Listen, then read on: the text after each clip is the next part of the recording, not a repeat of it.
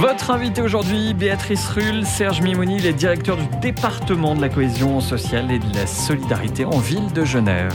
Bonjour Serge Mimouni. Bonjour. Merci d'être sur Radio Lac ce matin. La ville de Genève a donc décidé d'enclencher samedi son dispositif d'hébergement d'urgence. 50 places supplémentaires à l'abri pressé de Richemont, ce qui donne un total de 528 places disponibles. Priorité étant donnée aux familles avec enfants. Alors comment s'est passé ce premier week-end? Et est-ce que des familles avec enfants ont dû être hébergées? Oui, absolument. Donc nous avons accueilli 30 euh, personnes euh, samedi soir. Donc effectivement, des familles avec enfants, des personnes seules également sont venues donc à l'abri de protection civile de Richemont. Euh, un dispositif qui n'est en place que jusqu'à demain matin, pourquoi? Oui, il est en place jusqu'à demain matin car les partenaires associatifs dès mardi prennent le relais. Et donc nous ouvrons 40 places supplémentaires à la Servette et 30 places en plus à Vernier pour les familles. Alors justement, vous venez de le dire, ce dispositif hivernal sera complété avec l'ouverture demain de, de deux slip dont un nouveau au Temple de la Servette, avec 30 nouvelles places disponibles. À, qui est-ce qu'elle s'adresse, ces 30 nouvelles places? Ben, elle s'adresse à toute personne euh, qui euh, est sans abri, hein, donc euh, famille avec enfants, personne également seule, puisqu'il faut, il faut bien comprendre la réalité des personnes sans abri, c'est une réalité très dure, des personnes qui n'ont pas de toit, qui sont pas protégées du monde extérieur et notamment de la situation météorologique, mais pas uniquement. Et de ce fait-là, donc, nous souhaitons que toute personne puisse avoir un accueil digne le soir. Donc, ça veut dire euh, un repas au moment de l'accueil, euh, l'accès à des douches, euh, un accompagnement social, un lit et un petit déjeuner le matin. C'est quoi le, le profil de ces personnes? Eh bien, il est très très diversifié. On a des personnes euh, qui sont en, en rupture euh, d'emploi, qui n'ont plus accès non plus à des aides sociales. Nous avons des personnes euh, qui viennent aussi, qui sont des migrants, mais qui sont de passage ici à Genève. Et donc, il est de notre devoir de les recevoir et de les accueillir pour quelque temps afin qu'elle puisse se restaurer. Alors cet accueil, il est géré par la Caravane sans frontières. C'est donc une des associations avec lesquelles la ville a, noué un, partenariat. Le partenariat, c'est d'ailleurs une option que la ville privilégie de plus en plus. Hein. Il y a 201 places en hôtel qui est gérée par euh, le Cause notamment. La ville, elle a plus les, moyens d'assurer par elle-même euh, euh, cet accueil d'urgence. Elle a besoin de ces associations. C'est devenu indispensable? C'est-à-dire qu'on agit dans la complémentarité. En fait, la ville met 16 millions dans le dispositif d'hébergement d'urgence. La moitié, donc, euh, revient à un financement associatif. L'autre moitié, donc, émarge à, la ville de Genève en direct. Je dirais donc que l'effort de la ville est important.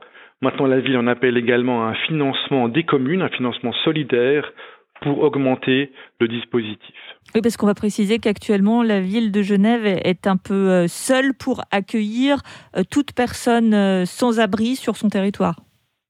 Absolument. Donc notre magistrate Christina Kitsos on appelle vraiment une solidarité intercommunale, un financement intercommunal pour améliorer le dispositif.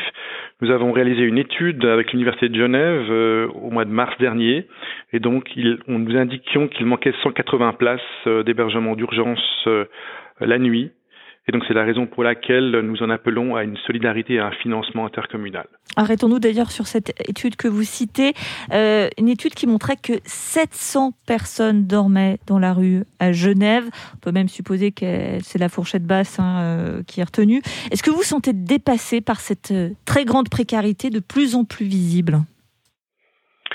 Je dirais pas dépassé en tant que tel, car nous répondons globalement aux besoins, mais effectivement, en tout cas, on dirait que le Covid a eu un impact important hein, sur euh, la fragilité de nombre de ménages.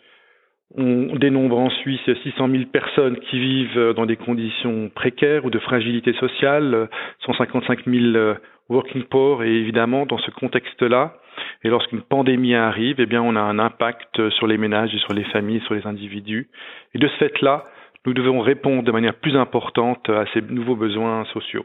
Quelque chose qui a peut-être interpellé les auditeurs au début de cette interview, c'est quand vous avez dit qu'il y avait des familles avec enfants, des familles avec enfants à Genève euh, doivent être hébergées euh, en, urgence. Déjà, un, ça choque. Deux, ça interpelle parce qu'on a quand même tout un, filet social pour aider euh, ce type de personnes.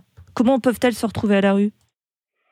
Ben, ce sont des personnes qui soit alors ne, connaissent pas leurs droits sociaux, c'est vraiment un enjeu, c'est-à-dire des personnes qui ne recourent pas aux prestations sociales. Et notre travail ça va être de les informer, de les ancrer dans des droits, où ce sont des personnes, par exemple, qui émargeaient au SPMI. On a la situation d'une personne euh, samedi soir, une jeune femme qui donc était euh, soutenue par le service de protection des, mineurs, qui est devenue majeure et qui donc n'a plus de logement, qui n'a plus de financement pour se pour se loger et du coup qui, est à la rue. Et donc nous l'accueillons pour la soutenir et puis pour l'accompagner dans ses démarches vers une autonomie.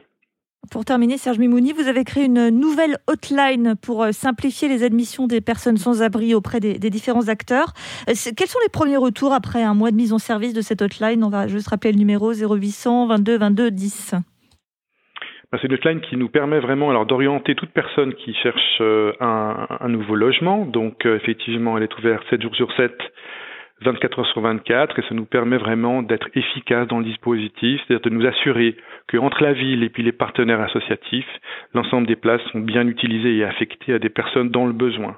Et les personnes dans le besoin, en l'occurrence, elles ont pris l'habitude de l'utiliser, c'est devenu un, peu plus un réflexe?